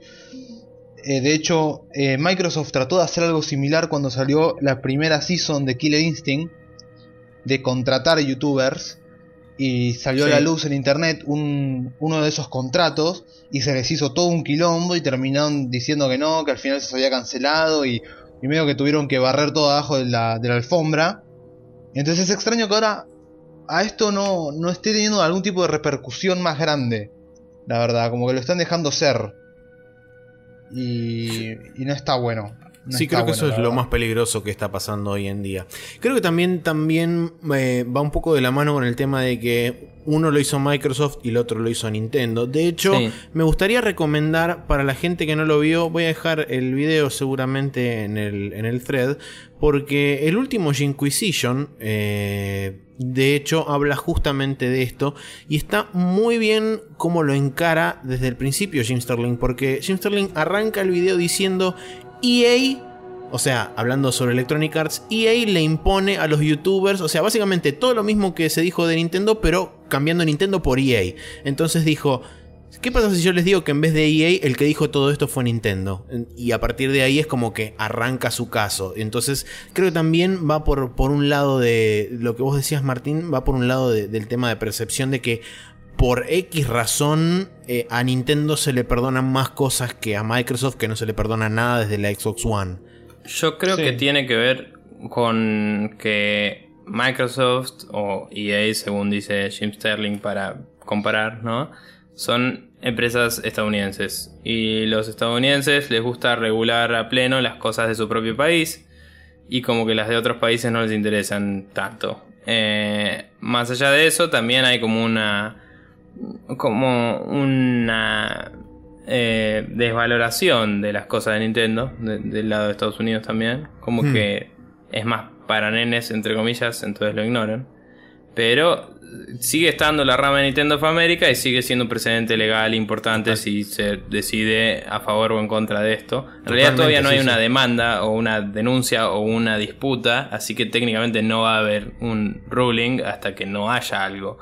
Claro. Pero si llega a haber, eh, ahí creo que va a empezar a saltar la gente porque se va a dar cuenta, che, esto empieza a influenciar en serio. Mientras Sí. tanto, lo que sí está pasando es que muchos youtubers de los más importantes dicen otra vez, que ya lo hicieron la otra vez cuando pasó algo, bueno, no te hago un puto video más Nintendo, no te la concha de tu madre. Eh, es un problema para algunos youtubers en particular, como Pro Jared, que hace todo el tiempo video de, de 3DS, Wii U, Monster Hunter, Zelda, etcétera, ¿no? Claro. Pero bueno. El tema también es que, contrariamente a eso, o sea, digamos del otro lado, están los canales intermedios y bajos que, eh, de hecho, mandaron sus aplicaciones porque justamente una de las cosas que pasó fue que pocos días después de anunciar este programa y que se haya puesto en marcha, Nintendo salió a decir que debido a la enorme cantidad de requests que habían recibido y debido a la enorme cantidad de videos que estaban recibiendo para poder este, evaluar y qué sé yo, que su periodo original de creo que era 48 horas eh, para darte el ok de subir el video se iba a ver retrasado por la enorme cantidad de personas que habían respondido a este, a este nuevo programa. Ahora, hay que ver si todas esas personas juntas logran tener la misma amplitud de audiencia que, por ejemplo, si pones a PewDiePie, eh. Total Biscuit y dos o tres más youtubers juntos, que son como 70 mil millones de personas.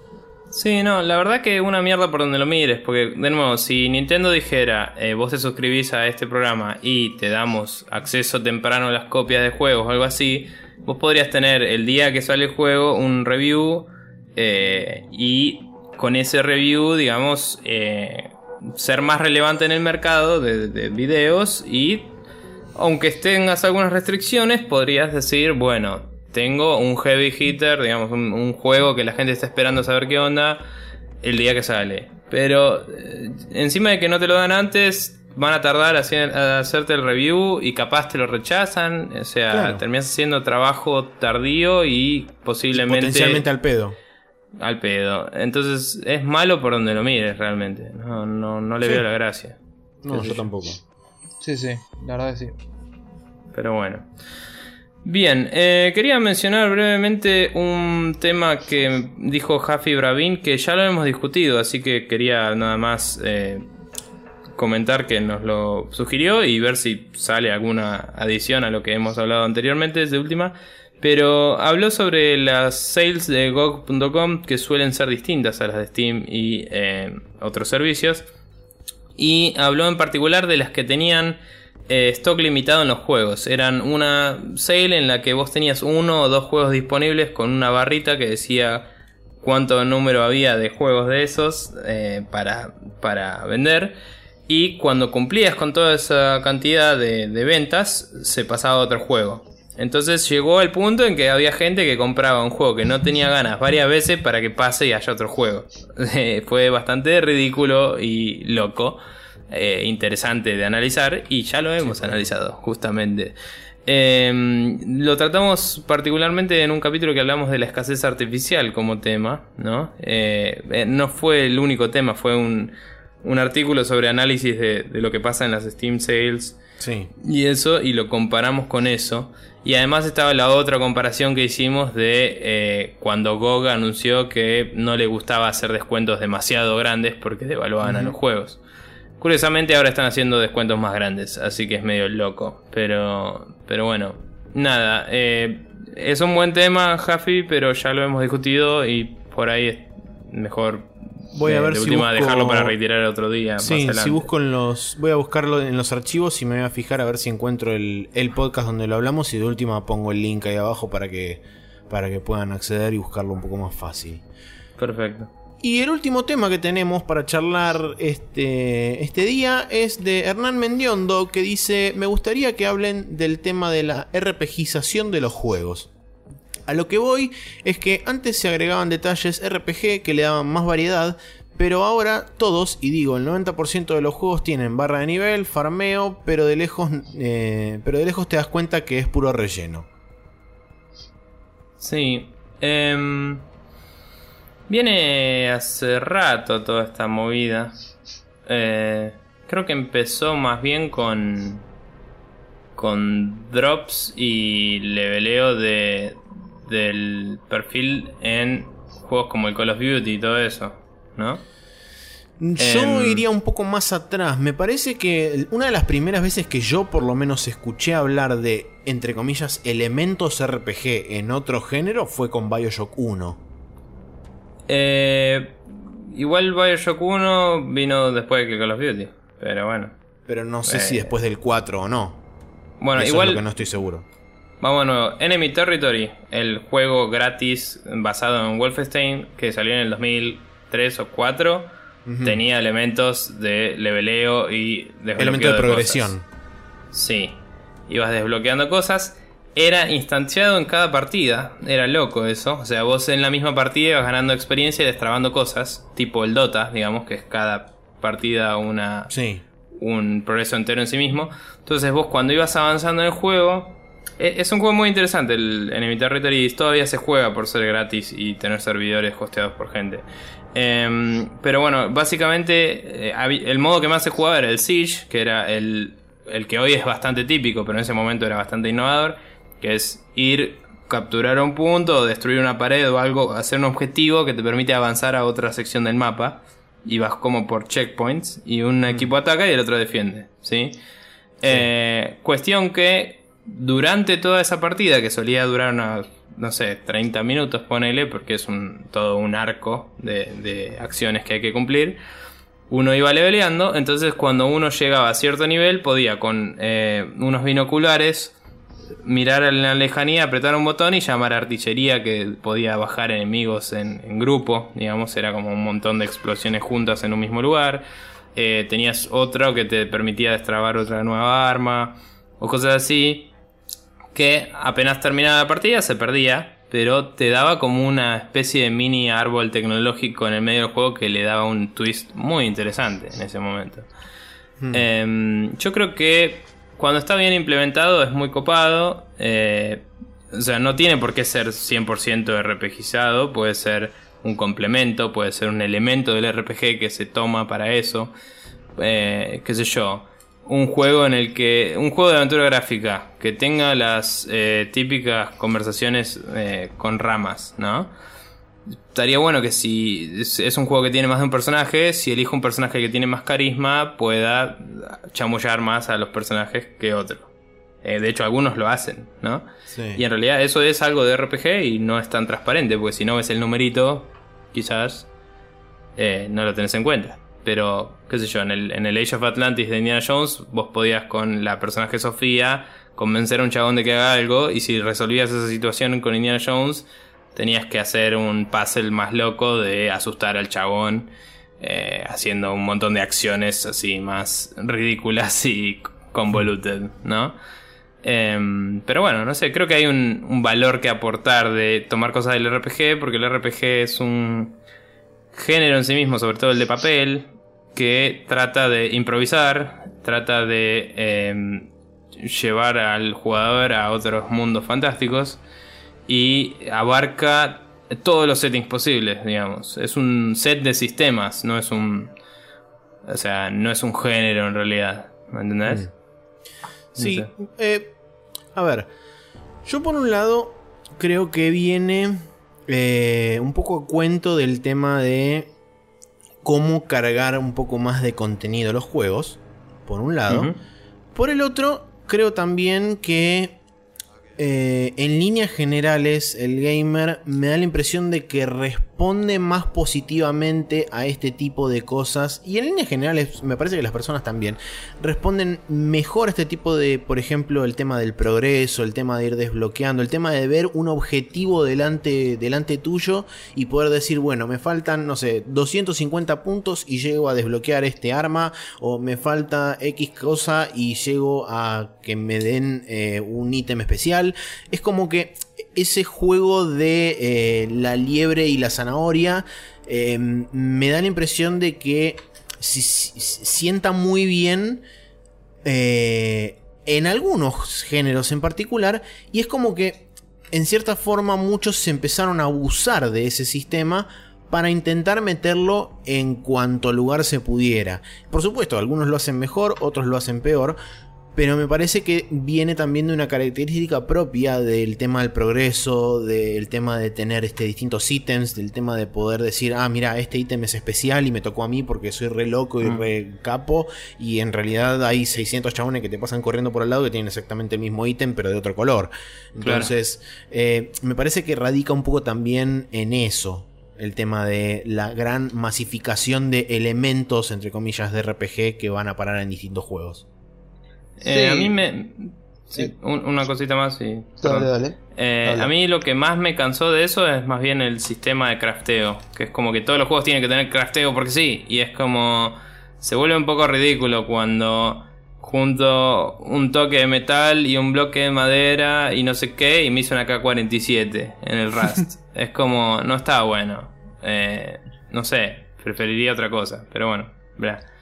Sí, Martín, perdón. A ver, yo creo que todo esto de la RPificación, lo que sea, como le decía Sí. ahí el amigo, eh, es algo que salió mucho de que está bien. Sí se dieron cuenta de que eh, los jugadores reaccionan más fácil a, a, como decías vos, Maxi, a tener una barrita de experiencia y decir, ah, si mato 5 bichos más voy a subir de nivel y voy a tener otro punto y voy a ser más fuerte. Y los desarrolladores lo empezaron a usar como muleta en todos los juegos. Es tipo, bueno, ¿cómo hago que el, que- la- el jugador se sienta más fuerte al haber terminado esta historia? ¿Pienso una forma de que el, el personaje realmente demuestre esa fortaleza o simplemente pongo una barra de experiencia? Mm, barra de experiencia. Claro. Es, es mucho más fácil para ellos que tener que Sí. pensar. Sí, Yo creo eh, que viene mucho de ese lado. Igualmente creo que eh, hay, algo de que en multiplayer hoy se lo ve mucho más eso. Porque si vos jugás las campañas single player de juegos como el Call of Duty y eso que son los que más frecuentan estas mecánicas, el single player te pone en posiciones de distintos personajes en distintas situaciones donde los sets de armas que tenés disponibles y eso están predeterminados, digamos, para esa situación y son más adecues, digamos. Eh, en el juego multiplayer vos elegís tu propio loadout y el, el jugar más te va a dar más ventaja entre comillas. Pero se rompe el balance, si tiene pocas cosas para destrabar, sentís como que el juego está medio vacío, tiene sus pros y sus contras. Eh, una cosa que escuché hace poco viendo un video de Giant Bomb del juego este Toxic, que es este shooter que es bien retro, Sí. ¿viste? Un- es un arena shooter tipo el Quake o el Unreal Tournament, que es 100% retro, vos vas, tenés armas en el piso, las agarrás y te cagas a tiros y te morís, y ese es el juego. Y estaba jugando el chabón a eso y dice, la verdad que me resulta raro volver a eh, un juego en el que ganar una partida no me da progreso, dice. Eh, es como que ya es el estándar. Y sí, es jodido hoy encarar un juego multiplayer de esas características sin lidiar con ese tipo de cosas, ¿no? O sea, el Unreal le andaba muy bien porque tenía los mutators y podía jugar un millón de modos de juego distintos. Pero otros juegos se volvían aburridos muy fácil sin, sin tener progresión, la verdad. Sí, mira, también hay, tenés ejemplos de single player. Por ejemplo, el Darksiders 1. Si bien el Darksiders 1 es un juego que está inspirado bastante pesadamente en lo que es Legend of Zelda y un poco menos en este un juego beat 'em up como puede ser un God of War o algo así, vos tenés Mm. elementos ahí de RPG y de progreso que eh, podrían tranquilamente no existir, porque si vos te vas a fijar en el Legend of Zelda no existen. Y, y, este, Argumentaría más por el 2, que el 2 tiene drops y para mí fue lo más estúpido de la Tierra agregarle drops al Darksiders. El 2 es básicamente un diablo. Eh, sí, el, el Darksiders 1 tenía upgrades a las armas que vos destrabas en la historia, que eran medio opcionales, que era si, si agarrás ciertos secretos y cosas opcionales, te haces mejor como personaje. Eso es bastante común y sí tiene que ver con la RPGización, pero si no lo tenés, también puedes ganar el juego haciendo una progresión metroidvaniesca, digamos. Sí. ¿sí? Ahora, el Darksiders 2 tenía un millón de drops y upgrades y cosas crafteables y qué sé yo. Y el juego no te incentivaba a hacerlo para nada, pero si no lo hacías no podías ganar porque te la daban eh, por el orto, básicamente. Entonces Sí, me pareció sí, un juego verdad. muy mal diseñado en ese sentido. Pero bueno, o sea, ¿Alguien es- dijo algo? ¿Eh? Eh, no, es que es, es justamente como.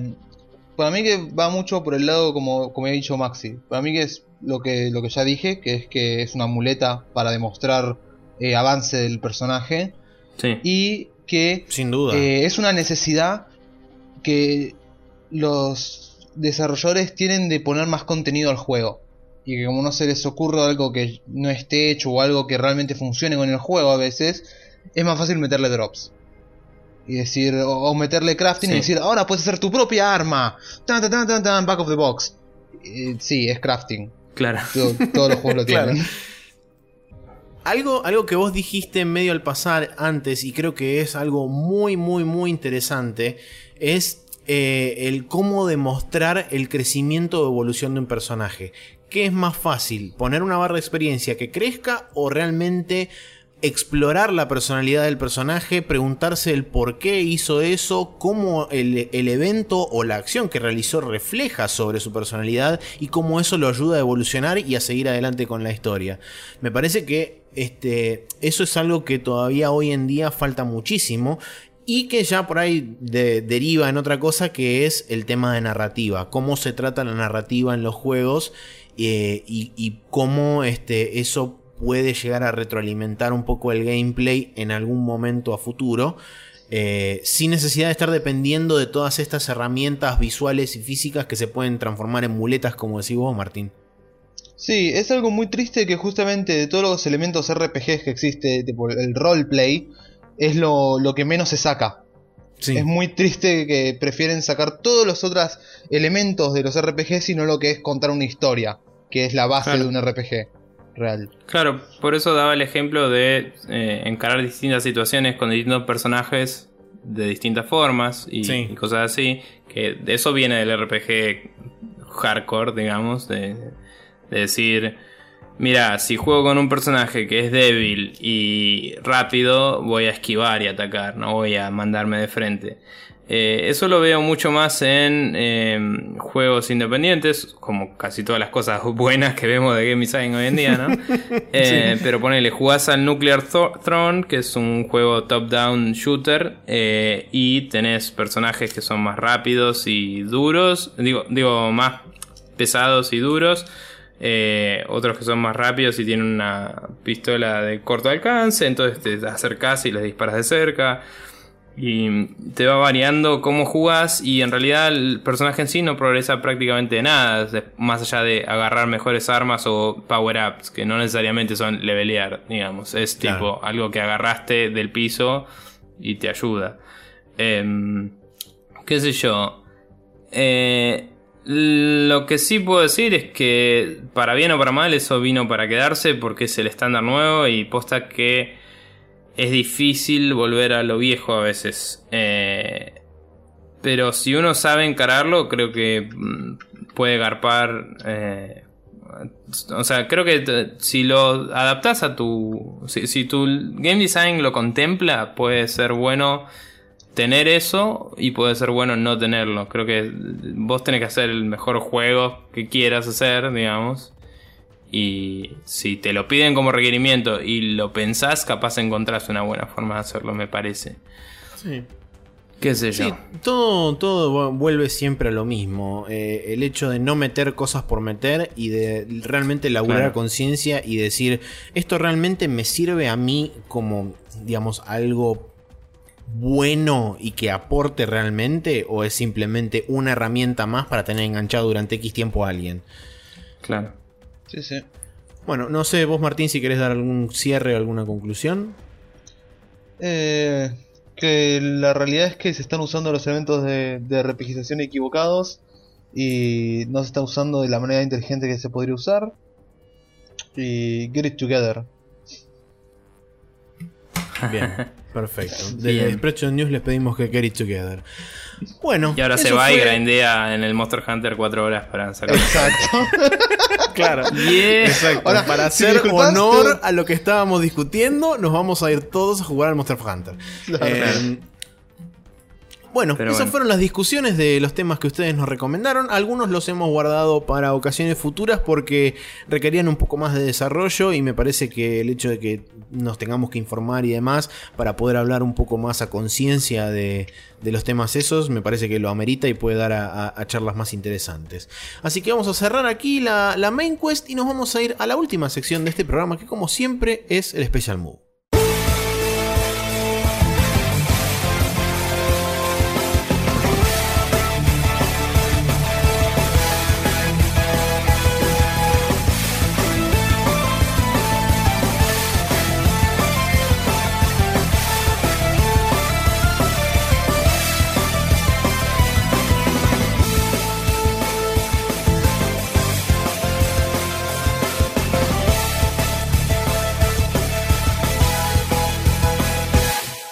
Y aquí estamos nuevamente en la última sección de este programa que es, como ya dijimos, el Special Move, donde tenemos varias recomendaciones. Me gusta la que agregó a último momento el señor Martín, así que adelante, condújanos por esta senda maravillosa.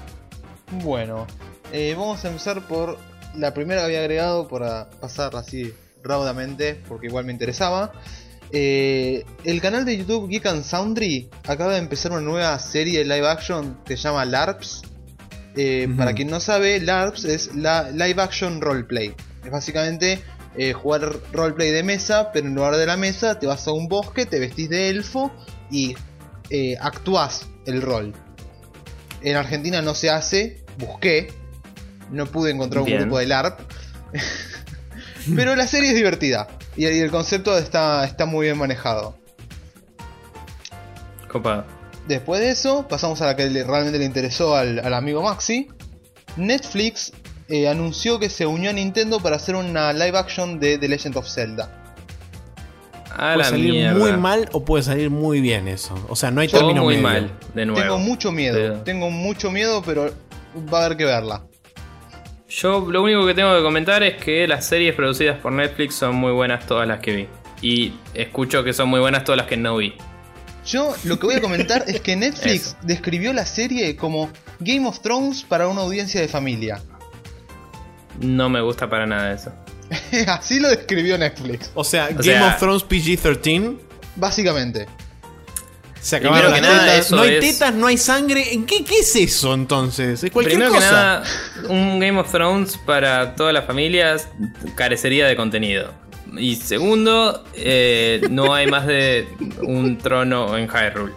Y tercero, eh, no sé, no, no, eh, puede fallar horriblemente. Yo lo único que decía es que el precedente de series de Netflix es muy buena. El precedente de series de Zelda es muy malo. Así que. Claro, exactamente. Ese es el Va a ser problema. interesante. Va a ser interesante Claro. ver qué sale de eso. Sí, veremos. Sobre todo por la parte de live action, ¿no? Porque yo creo que un anime de Zelda se podría Uf, hacer. un anime de un Zelda Zel- garparía, pero hasta O sea, el infinito. Una, una temporada así cerrada, un, una- un anime de esos de 24 capítulos y flashear una historia entera, o, o una que cada temporada sea un link distinto, garparía pleno. Así es el manga, de hecho. Es, garparía, es una garparía. adaptación del juego. Pero bueno, ble. Bien. eh, yo, yo por mi cuenta te- tengo dos cosas para recomendar que una sé que ya la recomendé antes, pero hay un update y me interesa que la gente lo chusmee. Y la otra no estoy seguro, pero como es un capítulo temporal, bueno, de última estoy repitiendo todo, no importa. Em, la primera es offworldgame.com, que es la página de Offworld Trading Company. Eh, es un juego de estrategia de, em, de comercio, en vez de ser de, de combate, digamos. Y como lo he dicho, me resulta interesante la movida de, focalizarse en una cosa que no tiene nada que ver con lo que suele ser el estándar de ese... Me, me distrae mucho eso, Martín. mucho. Eh, pero bueno, no voy a decir lo que estaba haciendo Martín en la cámara, chicos, pero incluía uno de sus miembros. Em, bien. Y... Pero bueno, me, me resulta interesante el, el hacer una, una vuelta al género del RTS que, que va por un lado no bélico. Me parece que puede ser muy, muy copado. Y lo recomiendo el sitio de nuevo porque básicamente ahora se puede chusmear mucho más sobre el juego que antes, que era nada más la propuesta y un poco de concept art y, algunas boludeces así. Ahora se puede ver un mini trailer, se pueden ver screenshots y mucha más información. Y hasta hay un pre-order eh, que creo que les da acceso a la beta, no estoy seguro. Eh, por otro lado, recomiendo que chusmen en Steam o en su eh, defecto en algún otro store que les guste el juego Darkest Dungeon. Que creo que lo, lo mencioné hace mucho tiempo cuando se anunció el Kickstarter, que fue como el año pasado en algún momento. Pero básicamente es un dungeon crawler de, mm, de los. así medio old school. Eh, digamos que el gameplay, por lo que vi, se parecería a los que eran en primera persona. Solo que este es de costado, ¿no? Eh, o sea, vos tenés una party de cuatro. Sí, lo vi. Y eh, básicamente cuando ves un enfrentamiento de pelea, eh, el combate se ve abajo el menú, arriba el dungeon en sí y tus cuatro personajes uno al lado del otro y los enemigos en otra agrupación a la, a la derecha o a la izquierda. Cuestión que el juego en sí lo que tiene interesante es que la estética es muy similar a lo que es Hellboy, digamos. Es un dibujo muy Mike Mignola. Y eh, la forma de jugar y los tipos de efectos que puede causar sobre tus personajes, las, las cosas buenas o malas que pasan, es muy eh, Lovecraftiana, digamos. Los personajes pueden desmoralizarse de una forma muy jodida cuando se muere alguien o cuando alguien es herido gravemente o cuando aparece una criatura que infunde terror sobre los demás, digamos. Entonces me parece que es un juego que promete una experiencia bastante, no sé si única, pero eh, icónica, diría. Porque creo que son cosas que ya hemos visto, pero puestas todas en una forma muy original y copada. Así que chusmenlo, este ya está en Early Access, la gente lo está, que lo está jugando lo está disfrutando bastante y probablemente tengan videos en YouTube o algo para chusmear, así que véanlo. Creo que, que puede estar muy bueno para los fanáticos de los RPGs, sobre todo para los jodidos, porque pinta que es para fruncirse el orto un poco, ¿no? Bien. Pero, pero bueno, eso. Buena onda. Bueno, yo tengo una sola recomendación que es un sitio web que me hizo llegar a medio de casualidad el señor Ian Chrysler o Christer, dependiendo de cómo quieran pronunciar su apellido. Eh, la página es www.logicalincrements.com. Es una página donde tiene un listado de distintos tipos de máquinas, de computadoras, que están categorizadas según, eh, una, según distintas gamas. Va desde prácticamente mm, pobre, o sea, una cosa así, hasta eh, el extremo absoluto de la ridiculez y la estupidez humana, que es tipo ponerle 62 placas de video, 80.000 GB de memoria, ese tipo de cosas. Pero tiene todo, el, todo el abanico intermedio. Eh, lamentablemente no tiene los precios localizados de Argentina, pero sí este, pulea de varios lugares del mundo. Y me parece una buena referencia como para ver si alguien se quiere armar una PC que hoy se puede considerar más o menos decente. Por lo menos chequear los, este, los, los componentes dentro de esa página, ver más o menos en qué gama cae y después uno se dedicará eh, por su cuenta o buscando en locales o en otros lugares eh, los precios que más le convengan, ¿no? Pero me pareció una buena recomendación para la gente que está pensando en cambiar la, la computadora y que no tiene no tiene mucha idea de qué es hoy en día más o menos una computadora buena. Eh, entonces, para más o menos tener una idea y, saber para qué lado encarar, está buena esta página. Repito, logicalincrements.com. Bien. Bueno, copado. Eh, voy a pasarles los medios de contacto a la gente para que si quieren hablar sobre, si quieren comentar sus opiniones sobre todos los temas que hemos discutido el día de hoy, si quieren hablar de alguno de los juegos que estuvimos jugando, el Resident Evil, el Monster Hunter, eh, el Titanfall, el Vampire the Masquerade eh, o el Knights of the Republic, o si quieren dejarnos algún comentario o cosa aparte, también si quieren sugerir nuevos temas de discusión para los siguientes capítulos, por favor háganlo en contact.sprechonews.com o em, pueden pasar por, nuestro, eh, por nuestra página de Facebook en facebook.com barra News, si no en Twitter en arroba y si no en nuestro sitio oficial en sprechonews.com. Por otro lado, para poder suscribirse, perdón, eh, a- además tenemos nuestro Twitter de Bruce Rule, que ya casi me lo olvido porque lo tenemos abandonadísimo, pero lo queremos igual. Y eh, cada tanto recomendamos juegos menores a 20 dólares en lo que es PC, en ese Twitter, así que es interesante para todos. Eh, por otro lado, si quieren suscribirse para bajarse el podcast de forma automágica todos los jueves, tienen en iTunes la posibilidad de hacer esto buscando Spreadsheet News, sino en el feed de la página en spreadsheetnews.com barra podcast o buscándonos en iVoox, que es i o y buscan Spreadsheet News y estamos ahí. Eh, por último de todo tenemos Videomagia, que es obviamente donde el señor Martín suele hacer su gracia. Eh, no, no esa gracia, Martín, la otra. Eh, pero bueno, si van a youtube.com barra TV van a poder ver muchos videos de Martín y algunos de Maxi y míos jugando distintos tipos de cosas. Y eh, también tenemos Twitch en twitch.tv barra donde hemos retomado los eh, Ultra Beams y diría que a fin de febrero podríamos hacer otro, ¿no? Dado que yo ahora me voy y vuelvo. Y está la fiesta de Aspe o qué sé yo, pero el último fin de semana de febrero, si ustedes están disponibles, podríamos ir pensando en hacer. Sí, sí, me parece bien. Así que eso, fin de febrero tendremos el siguiente eh, Ultra Beam, quizás sea a principio del mes que viene, no sé qué día cae, pero bueno, eso. Se verá, se verá. Eh. Martín, gracias por haber participado de este nuevo eh, capítulo de Spreadshot News Podcast. ¿Qué nos depara el futuro de las grabaciones de videos en YouTube? Además de el gameplay totalmente inconexo y sin ningún tipo de razón de continuidad del Vampire de Masquerade. Bueno, además de ese, eh, voy a retomar un poco los juegos de terror, que hace, hace bastante que no se están subiendo. Bien. Ya que los últimos que yo pensé que iban a ser de terror no fueron realmente tan terroríficos. Eh, voy a estar jugando el Dark Falls 1 y 2. Eh, voy a jugar también para poder subir completo eh, un juego de terror hecho por un argentino amigo que en este momento se me escapa el nombre, Maxi. ¿Te acordás? Sí. El de- No. no era el... Ah, me sale umbrales, portales, ¿cómo es? Eh, Perturbia, no.